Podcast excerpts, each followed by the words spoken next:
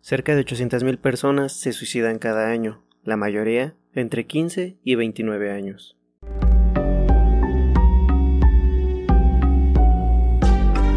Hola malditos bastardos, esto es para Podcast en Serie, un lugar para asesinar el aburrimiento, si te asustas o te pones a cuestionar tu insignificante existencia es tu pedo.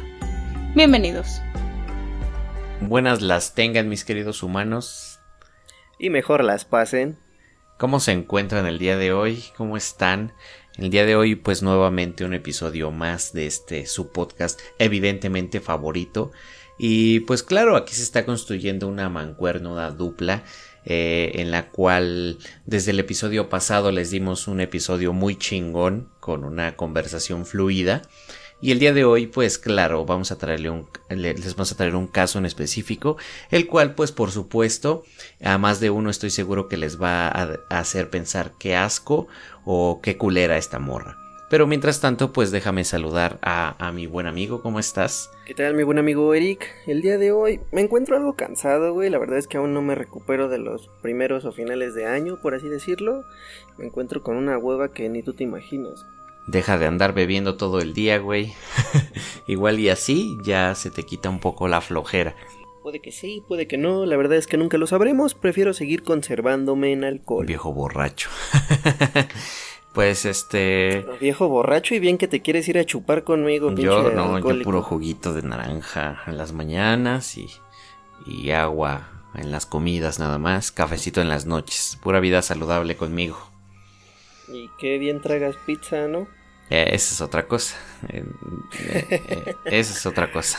okay, okay, pues mira, el día de hoy, como tú bien sabes, y como bien no te has acostumbrado a grabar conmigo, Va a haber veces como el día de hoy que vienes en blanco y no sabes ni de qué chingados vamos a hablar el día de hoy, no sabes de qué se trata, no sabes más que esta morra es una especie de vampiro. ¿Qué, piensas de eso? ¿Crees que los vampiros existan, existieron? Eh, ¿O cómo te imaginas tú que existen los vampiros a día de hoy? Bueno, te podría decir que los vampiros existen, existieron. A lo mejor en el 2015 las películas de las morras básicas, Crepúsculo, eh, nada más. De ahí en fuera, pues las clásicas de Drácula, Blade. Creo que es una representación muy errónea de lo que podríamos decir que es el vampirismo, ya que no pienso que sean de ese de ese tipo, por así decirlo, sino que yo creo que son o eran muy diferentes a lo que nos tienen acostumbrados hoy en día. Hablando de Blade, yo me estoy chingando nuevamente esas películas porque neta son muy chingonas. Y sí, este, pues eso de... ¿Cómo se llaman esas pinches películas de... sale el, güey este, el nuevo Batman, Robert Pattinson, güey? Y otra morra Ah, sí, que no sé quién. Y un güey todo mamado que también se puso bien pinche gordo, güey. Entonces, sí, sinceramente son unas películas muy de la chingada y muy asquerosas. Pero no sé por qué a la gente les mama, güey. Pero claro, entiendo que a lo mejor es como ese mame. Es como, por decir, hay gente que no le gusta Harry Potter, güey, y dirá, es una pinche puta mierda. Pero pues yo soy fan, ¿no? Entonces, pues básicamente esa es la cuestión. Esa es la, es la cosa. Y sí, como tú lo mencionas, los vampiros hoy en día y en el pasado, por supuesto, no tienen absolutamente nada que ver con el estereotipo de vampiro que pues el día de hoy el mundo del cine nos ha, nos ha ido inculcando, ¿no? Ni inclusive son como el clásico Nosferatu, que pues básicamente ese sí es un vampiro así como te chupa la sangre y esas mamadas. Eh, claro que sí, los vampiros eh, suelen tener una especie de preferencia por beber sangre, pero no necesariamente, ya que a esta mujer que de la que ahorita te voy a hablar y a ti a la gente se le ha denominado como un vampiro, pero por supuesto no es que bebiera sangre o esas cosas, de hecho hacía otras cosas bastante más asquerosas. ¿Estás listo para eh, asquearte en esto? ¿No eres delicado en esto? ¿No, no, no vas a salir traumado de esto, eh, de este episodio pidiendo terapia y renunciando y demás? No lo sé, güey. Das clases los miércoles, ¿no? Bueno, das terapia, güey, los miércoles. Sí, pero solo de pareja, amiguito, no, no para superar traumas. Ah, bueno. No, entonces, no lo sé, güey. Puede, puede que necesitemos algún, algún pequeño barbitúrico para relajarnos el día de hoy. Pues así es, así es. Eh, seguramente estás bebiendo alcohol, mi buen, mi buen amigo alcohólico, pero mira, el nombre de esta mujer se trata de Enriqueta Martí Ripoles. Se escribe Ripolles, pero imagino que se lee Ripoles. Eh, esta es obviamente apodada como la vampira de Carrer Ponent, la mujer vampiro de Barcelona. Y obviamente ella nació en 1868 en España, Barcelona. En este caso sí se trata de una mujer llamada Enriqueta Marty. Nosotros tenemos un buen amigo que se, se le apoda Marty. Entonces, pues podemos decir que tiene un familiar asesino, ¿no? Si está escuchando esto, pues ya, ya lo sabe. Ya lo sabrá, mientras no se quiere sentir vampiro y nos empiece a chupar, no hay pedo, güey. Este. yo no sé qué tipo de fetiches traigas, pero. Eh, no, se trata de eso. pero mira. Mira, te voy, a, te voy a decir, en primera su fecha de sus asesinatos fueron de 1900 a 1912. Ella tuvo 12 años de asesinatos y por supuesto ella tuvo, se, se cree, de 6 a 10 asesinatos, entre ellos niños, niñas, regularmente de 3 a 14 años. Era una asesina de niños. Ahorita te voy a contar bien para qué usaba estos niños porque no desperdiciaba nada. Nada, todo era aprovechado, es como el cerdo. El cerdo hasta las tripitas se aprovechan y ah, qué ricas son todas fritas. Y bueno, se supone que su modus operandi de esta, de esta, de esta mujer es que era una estúpida. era una especie de bruja proxeneta catalana, secuestraba a los niños de barrios pobres, prostitutos y pues obviamente este los volvía pues prostitutos sean niños o niñas. Eh, asesinaba a sus víctimas descuartizándolos, bebía su sangre, la usaba, su carne y huesos para hacer pociones mágicas y demás. Y bueno, en cuanto a su captura y condena, pues ahorita vamos a ver qué es lo que sucedió con esta señora. Pero te voy contando que esta mujer, Enriqueta Martí Ripolés, de San Feliu eh, Lobregat, en 1868, nació el 12 de mayo de 1913. Fue asesina en serie, secuestradora y proxeneta de niños, conocida popularmente como la vampira de Carrer Ponet o la vampira de Barcelona.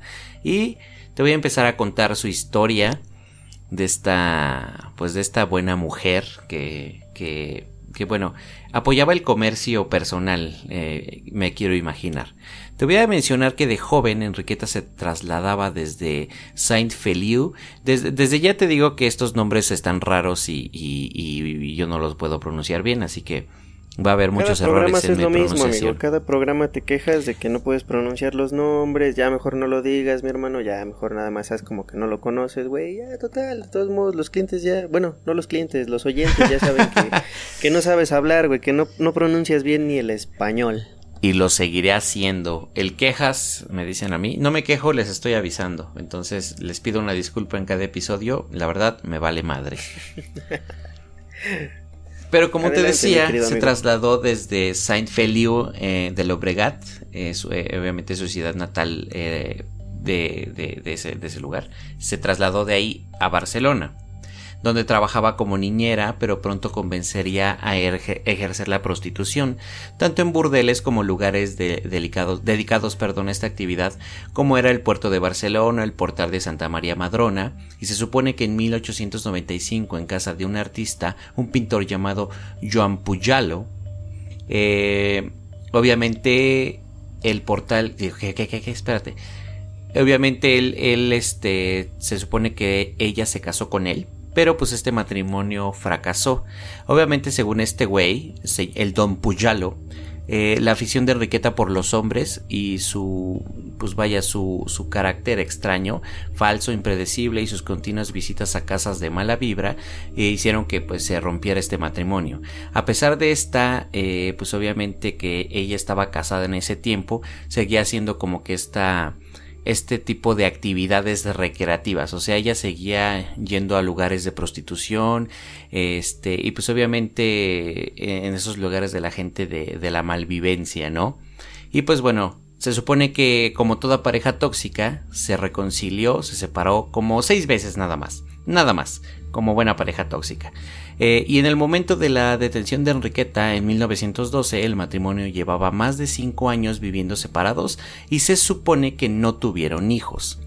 Ahora, Enriqueta llevaba una doble vida. Durante el día, durante el día era una mendiga, eh, pedía a casas de caridad, conventos, parroquias, vistiendo harapos, llevando en ocasiones a niños de la mano que pues obviamente usaba para llegar al corazón de la gente y le ayudaran. Y bueno, ella en la noche pues obviamente se, se, dedicaba a la prostitución, obviamente de niños, pues esos niños los asesinaba también, y no tenía ninguna necesidad de mendigar ya que su doble trabajo como proxeneta y prostituta le daba suficiente dinero para vivir sin problemas, y bueno, de noche se vestía con ropas lujosas, sombreros, pelucas, y se hacía que pues obviamente ver que ella ella tenía un chingo de dinero. Y pues obviamente los lugares que frecuentaba pues eran como de clase de la clase acomodada de Barcelona.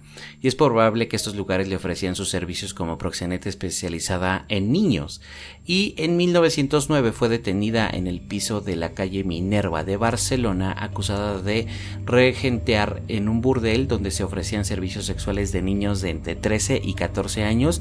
Y junto a ella fue detenido un joven de una familia de alta posición social gracias a sus contactos con altas personalidades barcelonas, que obviamente contaban con servicios como proxeneta infantil, Enriqueta nunca tuvo ningún juicio por el asunto del burdel y el proceso se perdió eh, y en el olvido judicial y burocrático.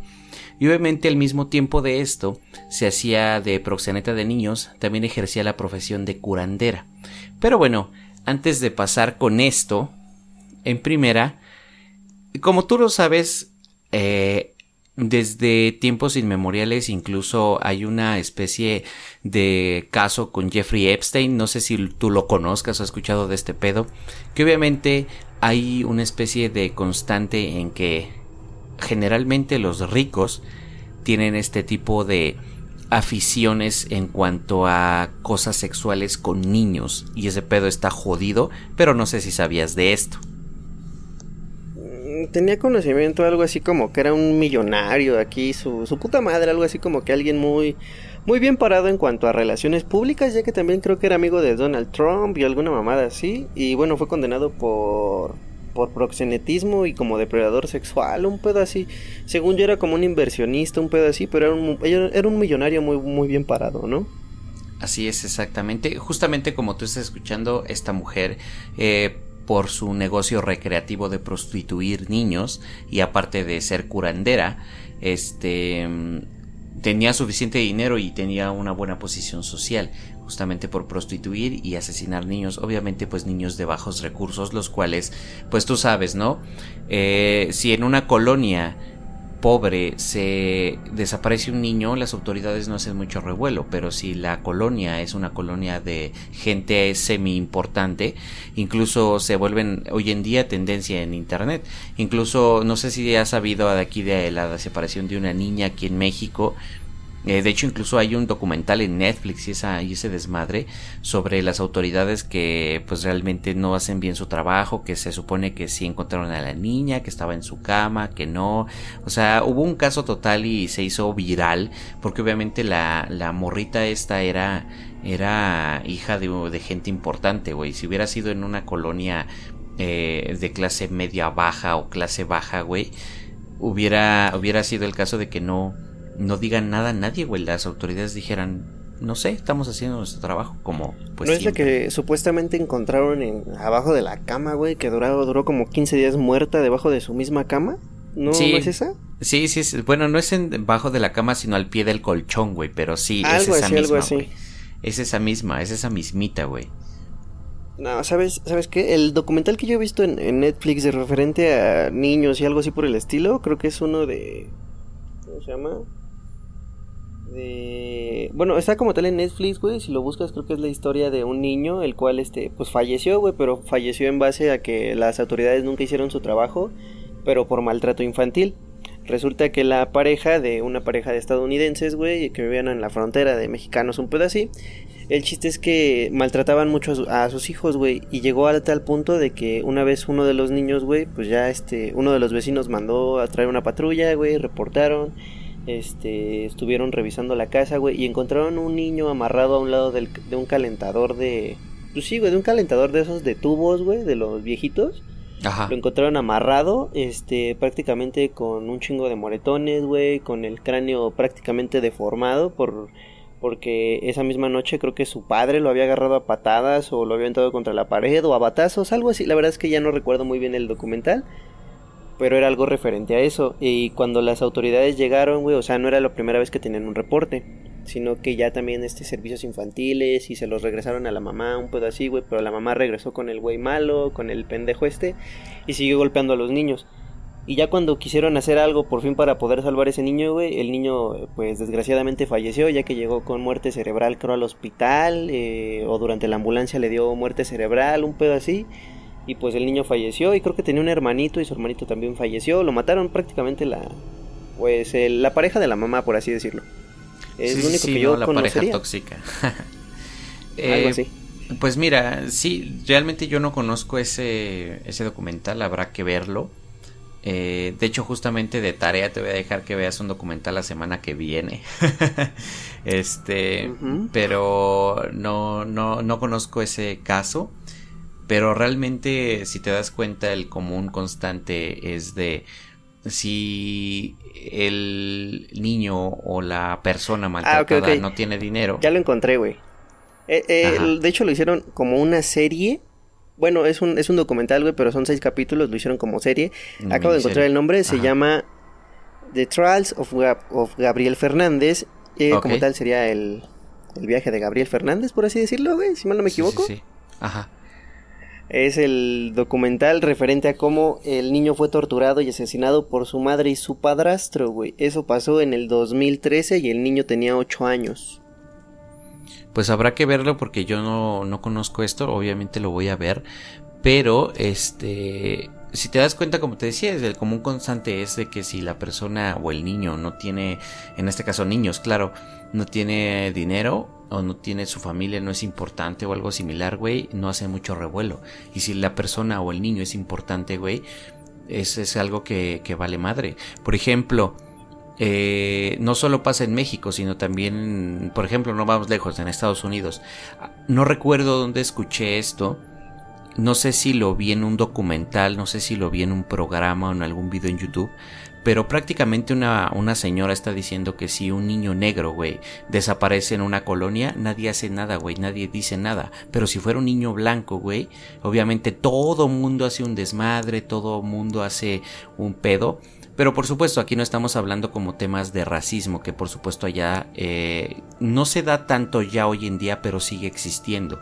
Y aquí a lo mejor es el tema de qué tal qué, posición económica tiene la familia de la persona, en este caso niño, que desaparece o no.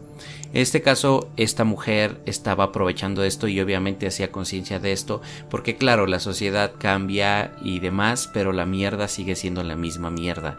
Por eso secuestraba niños generalmente, por eso eran niños este, de bajos recursos, niños pobres, para poderlos desaparecer y que nadie dijera nada, güey. Inclusive niños de la calle. Inclusive hay gente que a lo mejor podría notar de que aquí había un niño que siempre estaba pidiendo este dinero o, pan o para comer, güey, y ya no está aquí, quién sabe qué chingos pasó con él y nunca investigan nada, güey. Entonces, realmente esta señora, esta buena doña Enriqueta, te mencioné que era curandera, pero me imagino que tú no sabes qué tipo de curandera. Pues quiero pensar algo así como un santero, algo por el estilo. Digamos que más o menos, pero aquí los productos que utilizaba para fabricar sus remedios estaban compuestos de restos humanos de las niños, niñas y niños que mataba, que incluso llegaban a ser desde niños de, de 9 años, o sea, máximo de 9 años, ese era como su requisito, eh, de estos niños aprovechaba casi todo, grasa, sangre, cabellos, huesos, normalmente los huesos los transformaba en polvo y por esta razón no tendría problemas para deshacerse de los cuerpos de sus víctimas. Obviamente Enriquete ofrecía sus ungüentos, pomadas, filtros, cataplasmas, pociones especialmente para curar la tuberculosis, tan temida pues obviamente en, aquello, en aquella época y todo tipo de enfermedades que no tenían cura con la medicina tradicional. Y gente de la clase alta pagaba grandes sumas de dinero por estos remedios. Evidentemente a lo mejor no sé si sabía estas personas de qué estaban hechos estos ungüentos, pero por supuesto pagaban mucho dinero. Y para desaparecer un cuerpo, hoy en día que es lo más difícil de desaparecer, los huesos. La carne como quiera, la carne la desprendes del hueso y no te das cuenta que es un humano. Pero el cráneo, las manos, los dedos, los pies es como lo más identificable como de un humano. Entonces, para ella no era problema ya que molía estos huesos, güey, y obviamente pues los usaba para sus pociones y demás. Y obviamente se sospecha que se, secuestró ella a un número indeterminado de, de niños. Y en el momento de su última detención se encontraron en el piso de su barrio de Raval correctamente el número de 29 este de pues obviamente de personas o de niños en este caso en el entresuelo de Carrer Ponen. Hoy se supone que es Joaquín Costa y en diferentes pisos de Barcelona se había vivido como este que, que había vivido habían encontrado igual huesos en total de 12 niños. Los forenses tuvieron mucho trabajo ya que quedaban pocos restos consiguieron diferenciar el total de 12 niños y Enriqueta posiblemente la asesina en serie más mortífera que ha habido en España. Si se llega a saber cuántos niños o niñas llegó a secuestrar y matar la cifra se supone que realmente se podría disparar en bastantes cientos entonces lo que está claro es que se lleva a muchos niños actuando eh, como de buena persona o de buena fe para ayudarlos, los prostituye, luego los asesina y con sus restos comercia, hace pomadas, pociones y pues comerciaba con este pedo, ¿no? Entonces obviamente hubieron niños que desaparecieron sin dejar rastro y había un temor como fundado entre esa población. Entonces justamente esta señora para eso usaba sus ungüentos y ahora sí que los restos de sus víctimas para hacer sus cremitas, sus pociones para ayudar a las personas de la alta sociedad vendiéndolas carísimas. Evidentemente tenía mucho dinero. Vaya, vaya, Tacubaya. La verdad es que no me esperaba que fuera algo así como tipo Jack el destripador, güey, pero pues algo con niños, güey, o sea, es algo que dices, ¿por qué, ¿por qué habrá empezado este tipo de asesinatos, no? O sea, de hecho estoy, eh, ahorita, bueno, en lo, que está, en lo que tú estás hablando, güey, me encuentro también buscando algo de información. Pero pues más que nada, a pesar de que ya venía en blanco, ya encontré ciertas cosillas, güey, que dices, puta madre, güey, no mames. así es, así es. Entonces, en este caso no sé si quisieras compartir algo antes de que yo te empiece a decir a detalle qué hacía con algunas de sus víctimas creo que lo, que encontré, me puse a buscar más que nada porque empezó con la red de niños robados, güey, por así decirlo. Y de hecho decían que ella tenía un trastorno por no poder ser madre, güey. O sea, al no poder ella tener hijos, se dedicaba a, bueno, a lo que ya mencionaste. Asesinar niños y prostituirlos y luego matarlos y comerciar con su carne. Eso es a lo que yo llamo aprovechar cada punto de tu producto en este caso se escucha culero, pero ella entendía muy bien esta parte. Primero lo secuestraba, lo prostituía, obtenía dinero. Luego lo mataba, eh, hacía sus, sus, remedios, obtenía dinero. Y mucho, bastante más. Pero bueno, la verdad es que yo no entiendo, aún no entiendo por qué le decían la vampiresa, güey. O porque bebía sangre. de. Nada más porque bebía. o sea, ella, aparte de que utilizaba todo para los. de estos, también la utilizaba en ella. Mm, pues sí, hasta cierto punto. De hecho, eh, mucha gente piensa que la sangre joven, si te bañas en ella, tiene propiedades eh, de rejuvenecimiento. De hecho, hay una, de, mucho más antes que esta señora, una duquesa llamada Elizabeth Bathory que se dice que igual era asesina de niños los desangraba y se bañaba en su sangre justamente como para creer que em, como para rejuvenecerse básicamente. También ella es una especie de vampiro. Entonces esta solamente se la bebía se supone.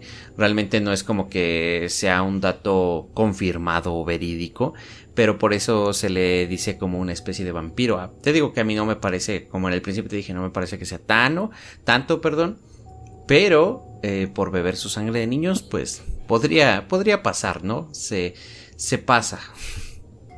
Pues así como que digas, uy, sí se pasa, sí se pasa, como que te quedas así como de, güey, no mames, qué pedo. Pero sí está, está, está muy creepy el pedo, a ver, sígueme platicando, o sea, no es como que me esté dando náuseas, güey, sino que me está dando más morbo por saber qué pedo. Ah, vaya, vaya, y tenemos un posible asesino del futuro. Mira, ah, el 10 de febrero El 10 de febrero de 1912 se, supone que secuestró a su última víctima, se llamaba Teresita Guitar Congost.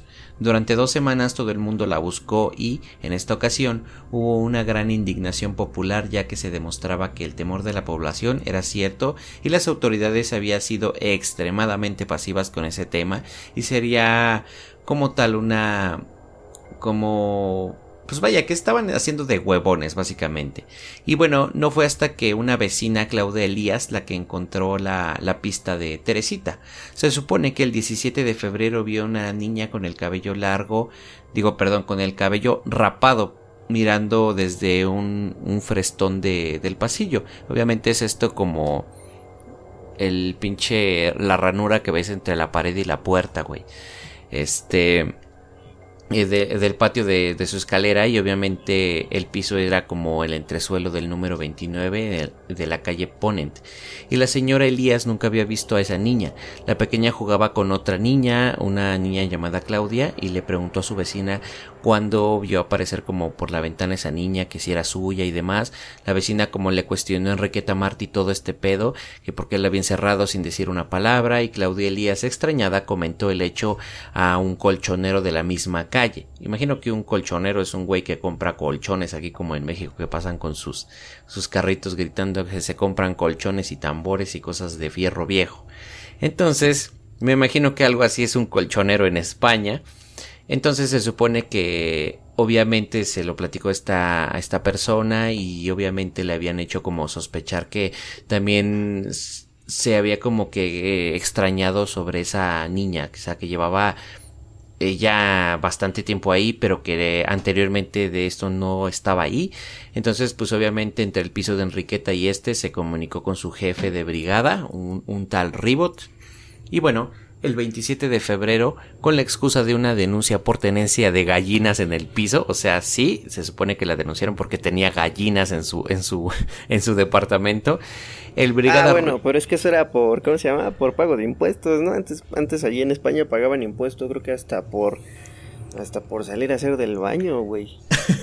Tenían, no, es que eh, real, como tal, la corona, güey, cobraba ciertos impuestos referentes a, a diferentes cuestiones, no, no meramente era así nada más de te voy a cobrar porque tengas esto. O sea, te cobraban hasta por respirar, güey. La corona española hubo un tiempo en el que sus impuestos eran de los más ridículos, sino que eran prácticamente tontos, güey. El...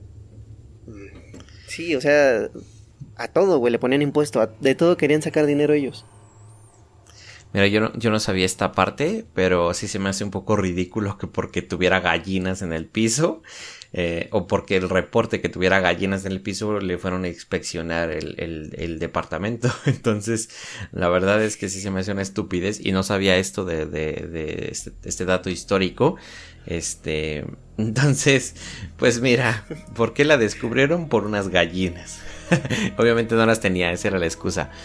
Pero se supone que fueron a buscar a Enriqueta. Se encontraba en el patio de la calle Fernandila haciendo como saber que la denuncia que llevaron al asesino hasta su piso.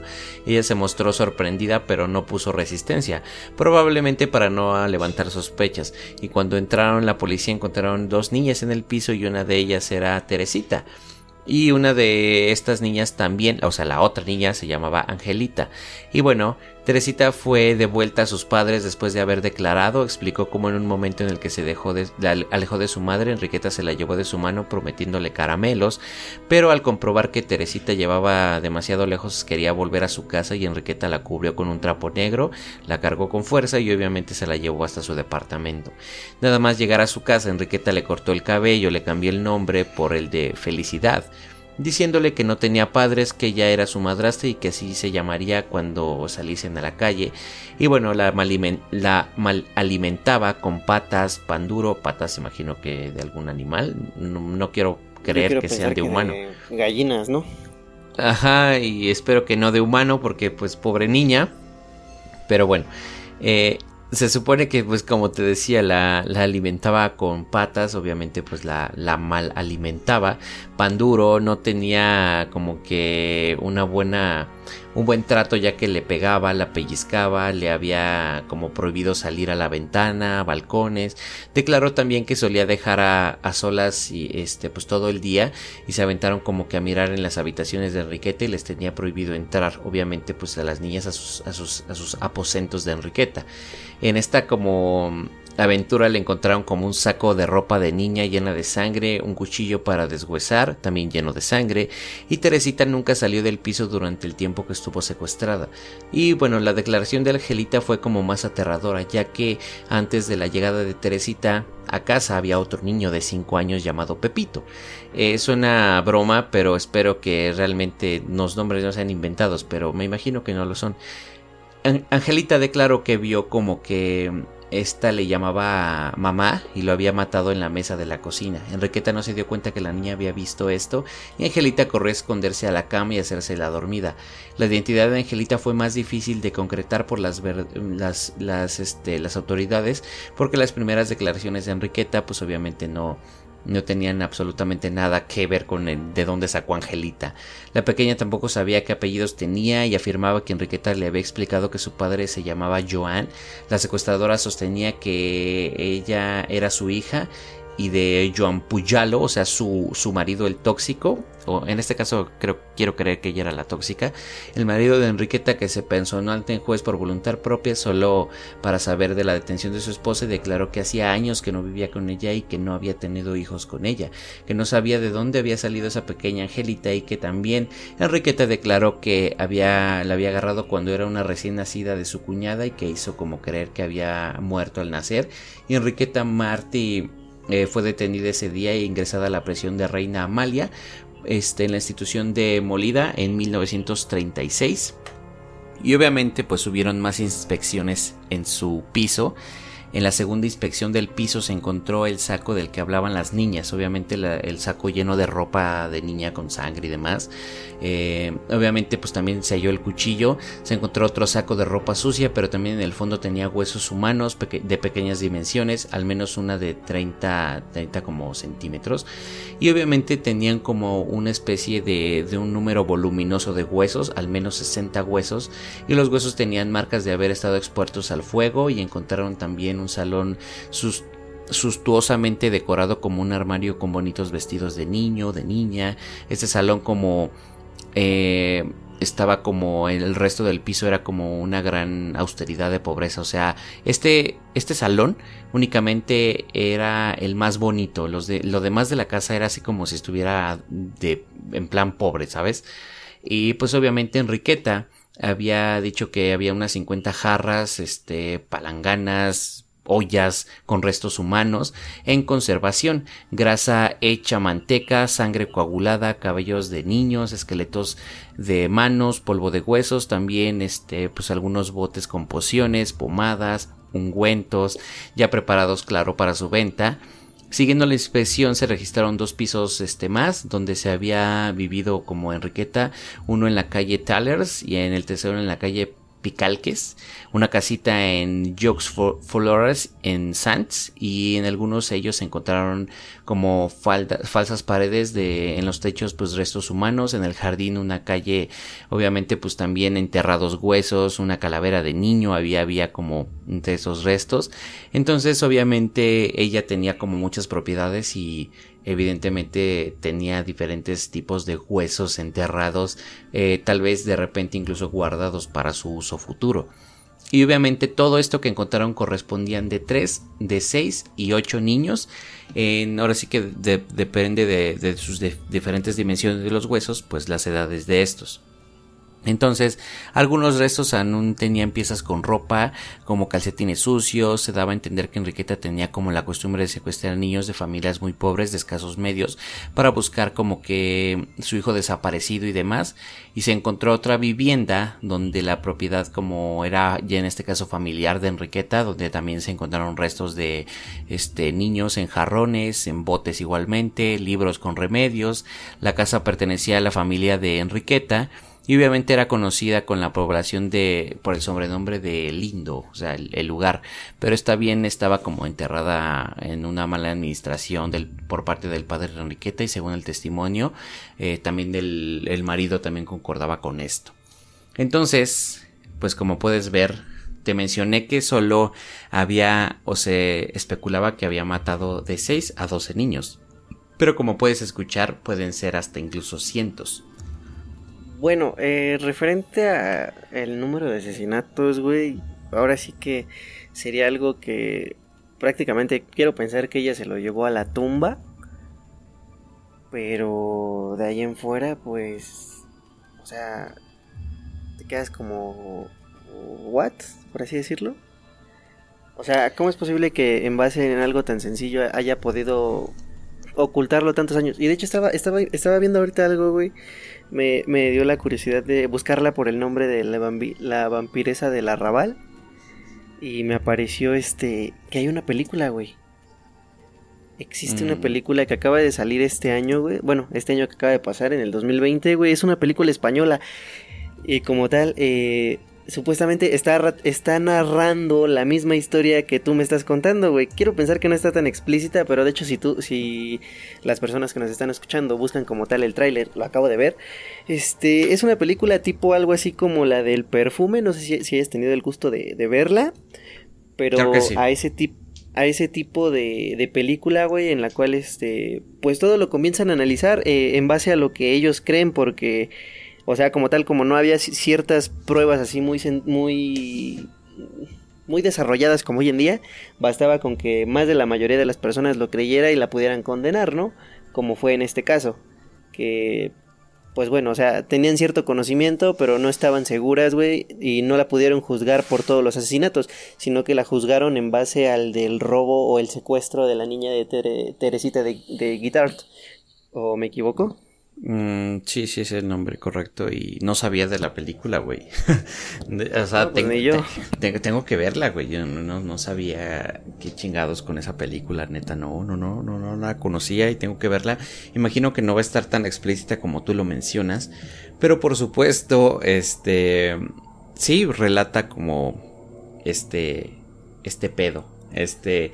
Esta señora que en lo personal puedo decir que era muy inteligente para los negocios. Y en segunda era bastante culera, güey. O sea, neta, ¿qué pedo? O sea, ¿cómo, ¿cómo, puedes llegar a asesinar niños? Claro, mira, realmente yo en lo personal entiendo de, o sea, un humano, güey, me vale madre que se muera, ¿no? Somos un chingo.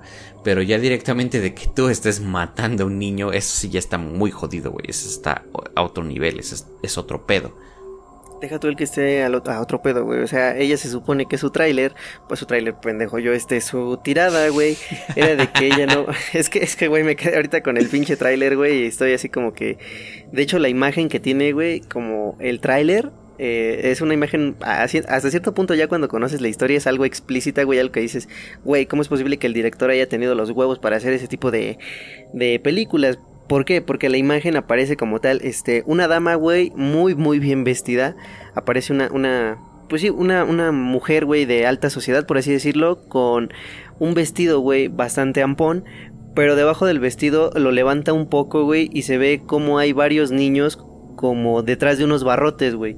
Haz de cuenta que el vestido es como su misma cárcel, güey, y hay unos niños debajo de, de ella misma. Y me quedé así con esa, con esa, con esa tirada, güey. Pero se supone que si ella su trauma era el no poder tener hijos, ¿por qué enfocarse en asesinarlos, güey? ¿Por qué no en lugar de eso? O sea, si, a lo mejor su trauma era no poder tener niños, güey, creo que desde el primer momento, este, pudo a lo mejor haber adoptado a alguno de esos niños, güey, o no sé, güey, siento que me estoy desviando un poco, güey, pero pudo haber, este, este, ¿cómo se dice? Es que, es que, güey, como vengo en blanco, güey, mientras más busco, digo, güey, qué pedo, qué pedo, qué pedo. Y este. pues me quedé así como de puta madre. Pero, o sea, ¿por qué no empezar por algo diferente? ¿Por qué no, si ya como tal tenía el trauma de no poder tener hijos, ¿por qué no simplemente comenzó a. a buscar la manera de tener uno, güey, pero que no lo terminara degollando o utilizando para otras cosas, güey? Para vender. Te voy a decir como dijera Don Cangrejo, por el dinero.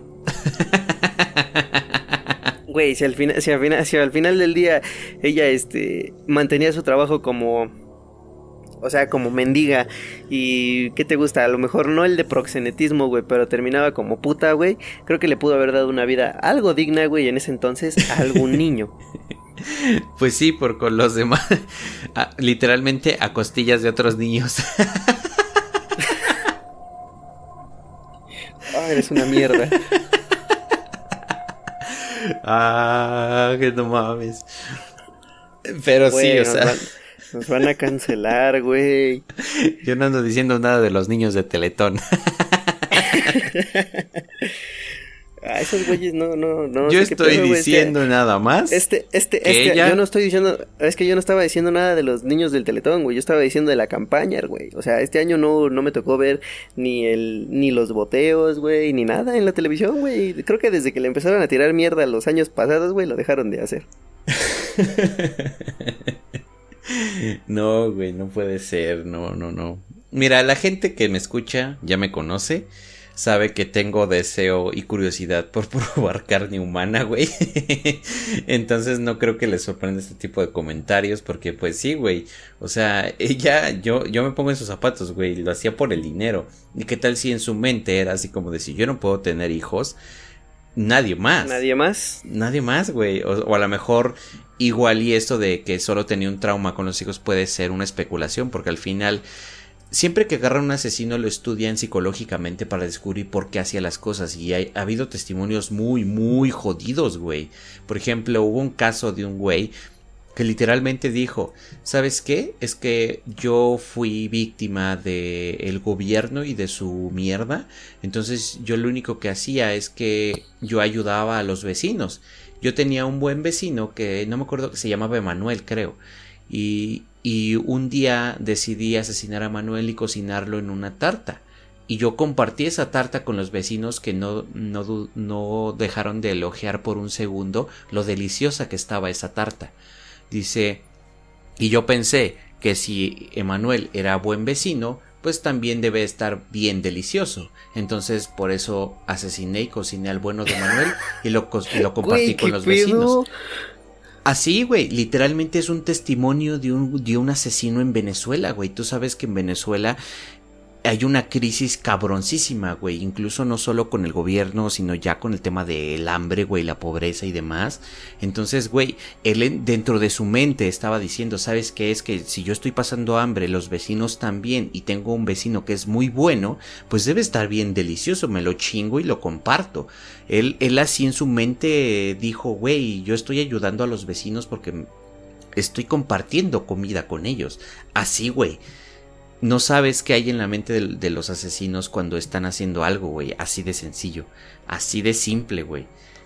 Y eso es algo que, por supuesto, con Enriqueta, con esta morra, güey, podría llegarse a deducir o a, con el estudio de los psicólogos en su momento, el saber por qué. Generalmente los asesinos es porque tienen traumas de niños o de verdad solitos se hicieron o, o, la necesidad de comer algo, güey, los hizo caníbales o algo así, güey. En este caso ella pues simplemente estaba mal de la cabeza y empezó a hacer negocio con eso, güey. Así de sencillo. Así de simple. Ok, ok. Bueno, este, eh, pues sí, este... Verga, güey. Te dejé pendejo con el testimonio del otro. O sea, no pendejo, güey. Me quedé así pensando como de, güey, no mames. Me lo voy a comer nada más porque se ve, se ve que es buena gente, de estar bien chido, güey. Pues es lo que pensé, no, no mames. El asesino de qué se llama ese güey, no me acuerdo, pero hice un caso en el podcast pasado de este. De hecho, tuve un invitado justamente de Venezuela, un buen amigo, este Daniel Egolina, le mando un saludo. Eh, tuve de invitado ese día y la verdad es que salió bastante traumatizado de ese episodio. La verdad es que sí, quedó muy impactado. Muy impactado. Pero bueno. Eh, a mí me gustaría saber, por ejemplo, sí, sí estaría muy chido, güey, tener, a lo mejor no, este, o sea, si te pusieras a, si te pudieras, si pudieras hacer algo, o pudieras ponerte a pensar y pedir algo referente a alguna persona del pasado, creo que yo me podría, me pondría a pedir eh, el perfil psicológico de cada pinche asesino, güey, en serie que, que hasta hoy en día eh, conocemos, güey, por así decirlo. No sé, también estaría chido saber cuál es el perfil psicológico de Hannibal Lecter, güey, el caníbal. Pues sí lo hay como tal, pero pues igual ya en algún momento se va a hablar de, ese tema en este podcast. Eh, y o, bueno, que a lo, mejor no el perfil psicológico, güey, sino el qué pensaba esa persona cuando hacía esas cosas, güey. Porque, bueno, te has topado, güey, que este, que bueno, eh, muchos de los asesinos, inclusive aquí en, en Latinoamérica, así como tú lo mencionas de Venezuela, de igual manera, este, hay otros, güey, que por ejemplo son de aquí de eh, la misma república, güey, de la misma república, y hay casos documentados, güey, donde simplemente un pendejo comenzó a matar, güey, eh, por el simple hecho de que su mujer ya no le... ¿Cómo decirlo? No que... No lo complacía, güey, eh, por así decirlo, no, no cumplía con lo que ella tenía que cumplir. Güey, te das cuenta que ese comentario es súper machista. O sea, o sea, güey, o sea, eh, en base a lo que la persona pensaba, güey, era eso. Sí, sí, sí, lo entiendo, claro. y él decía, güey, que su, su mujer no le hacía caso, güey. ¿Por qué? Porque de hecho, este, cuando él comenzó sus asesinatos, eh, bueno, este, le pedía a su esposa que le ayudara, güey, y hasta cierto punto la misma esposa también le ayudó a realizar o a disolver, este, de igual manera cuerpos, güey, porque también disolvían los cuerpos, los despedazaban, y ya después de cierto tiempo, güey, que ya no, su esposa ya no se sentía a gusto, güey, él decidió, este, matarla, güey, enterrarla en un baldío, güey, de ahí, este, siguió con los vecinos, y empezó a matarlos, güey, y fue así como de, ¿por qué lo empezaste a hacer? Pues porque ya no me sentía bien conmigo mismo en base a todo lo que había hecho. Yo seguía escuchando voces, que no sé qué, pero. Pero nada más mataba a eh, mujeres, güey. Sí, de hecho en este podcast ya se habló de un asesino serial mexicano, específicamente aquí en DF, llamado Jack el Estrangulador. Eh, de hecho ya está disponible ahí, fue el episodio 14 de este podcast. Y sí, seguramente alguno de ustedes ha hecho el delicioso en una recámara donde en algún momento se asesinó a una prostituta o alguna mujer que haya, se haya encontrado de este güey.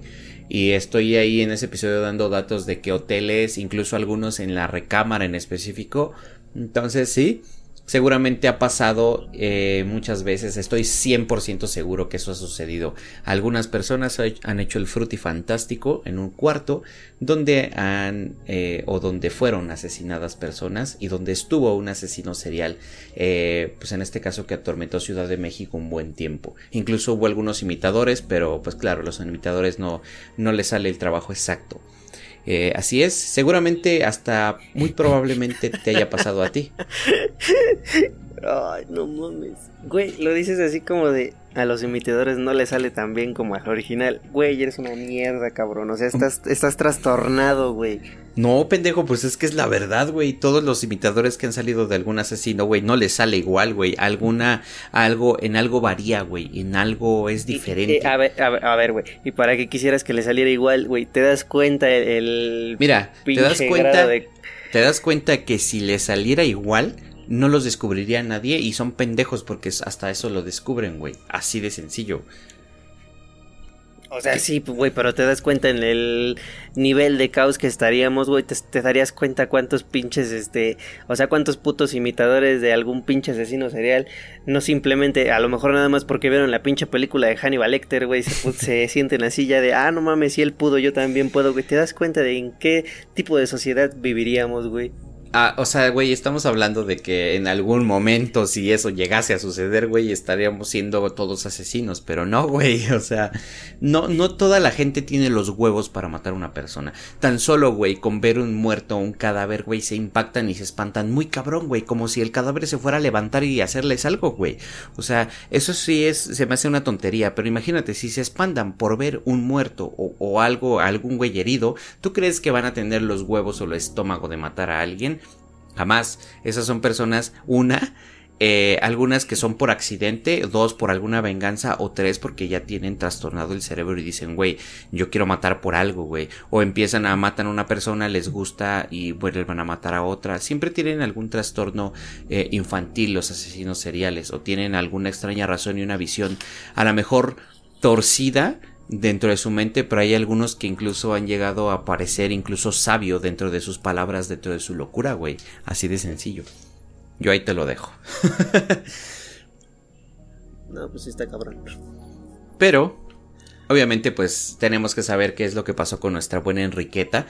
Por supuesto sabe la gente en este podcast que suelo desviarme del tema mucho eh, y luego continuar con el mismo, así que no te preocupes por eso. Este es algo que pasa y la gente que pues nos sigue ya está acostumbrada a eso, no te preocupes. Pero te sigo contando, doña Enriqueta fue encarcelada en la prisión Reina Amalia eh, y obviamente estaba en, el, en espera de un juicio. Ella intentó suicidarse cortándose las venas con un cuchillo de madera, cosa que hizo estallar la indignación popular porque la gente quería que Enriqueta llegase al juicio y fuese juzgada eh, literalmente agarrote vil, güey, o sea, que fuera juzgada con todo el peso de la ley.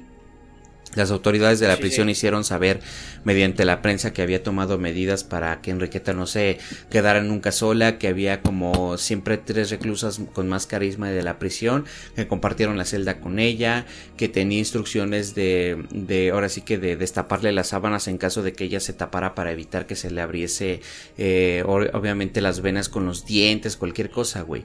Pero obviamente Enriqueta nunca llegó al juicio por sus crímenes. Un año y tres otra meses cosa. después de qué qué?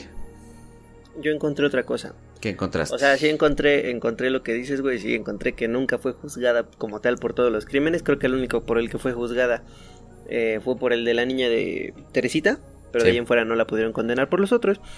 Y de hecho no sé si ya vayas a tocar el punto de cómo murió, güey. Se me hace eh, hasta cierto punto bastante karma, güey. Si, si es que tú llegas a creer en el karma, güey. Y así lo podemos ver. Ajá. Porque, o sea, primero, o sea, leyendo un poco decían que había sido envenenada, güey.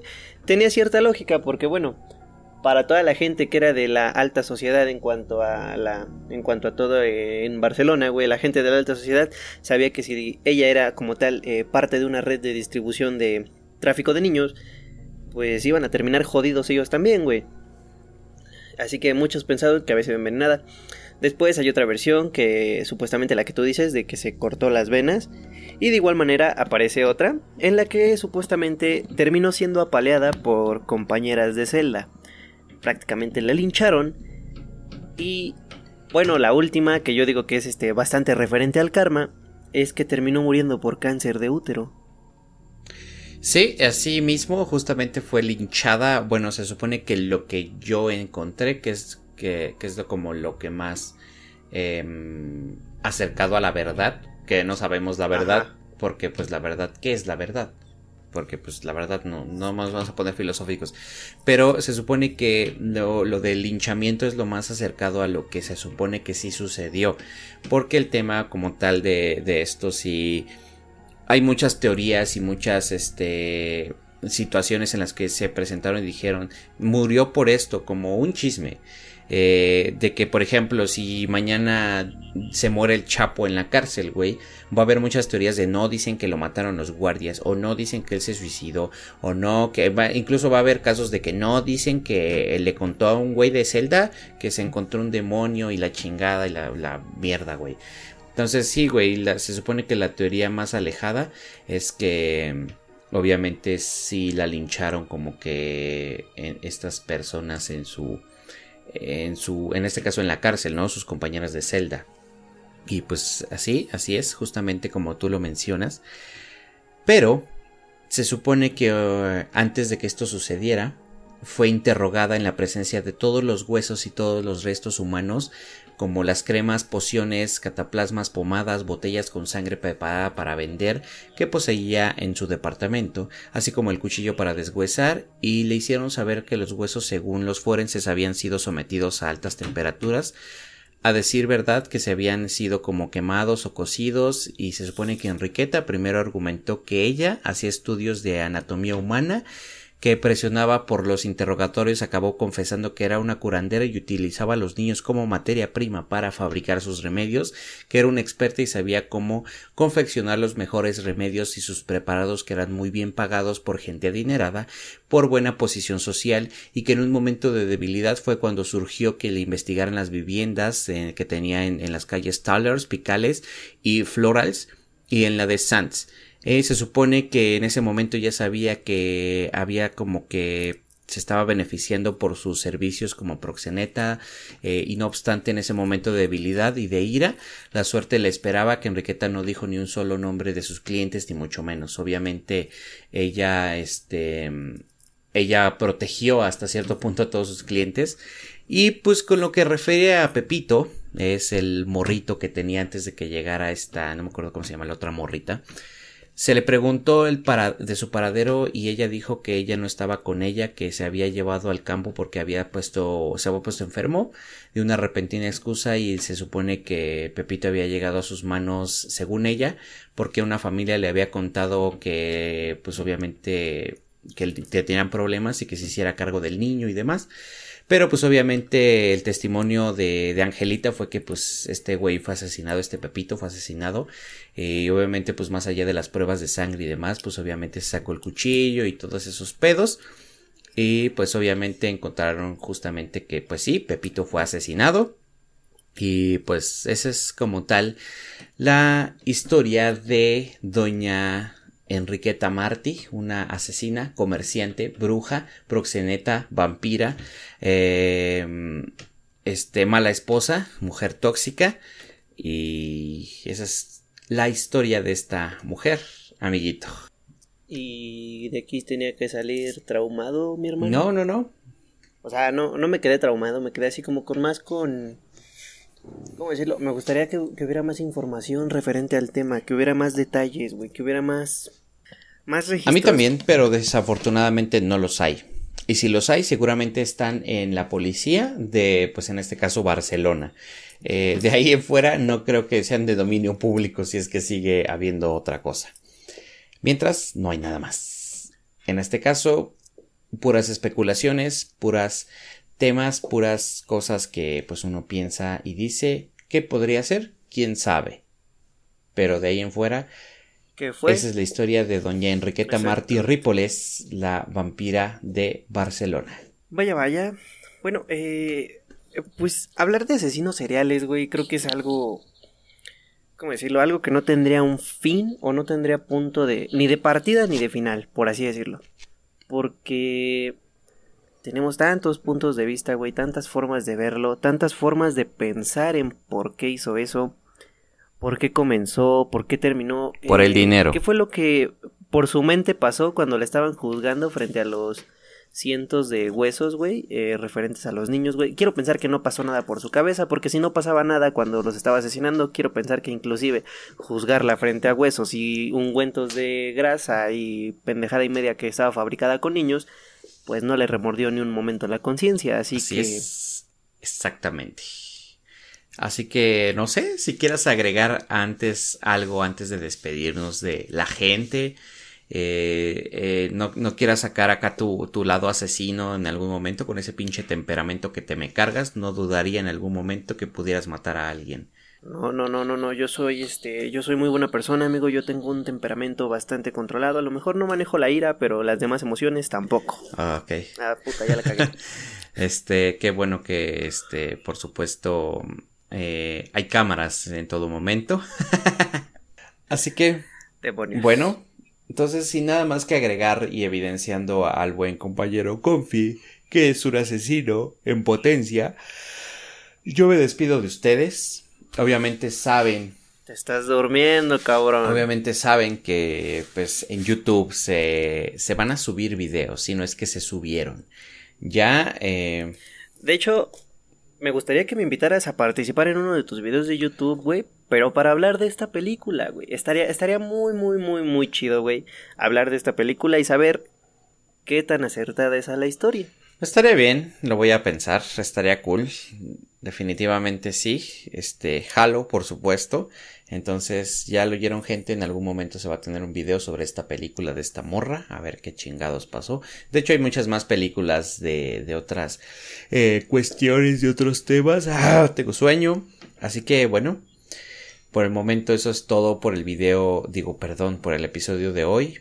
Vayan a ver los videos en YouTube porque, mira, Publicados a día de hoy no sé cuáles hay, pero seguramente hay uno que se llama de la película se llama The Call o El teléfono, está muy chingón esa película.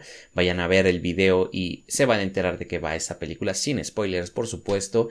Y también se hizo la opinión de Soul y de, de Wonder Woman. En este caso, no sé si se han publicado. Imagino que no, porque yo me conozco, aún no se han publicado.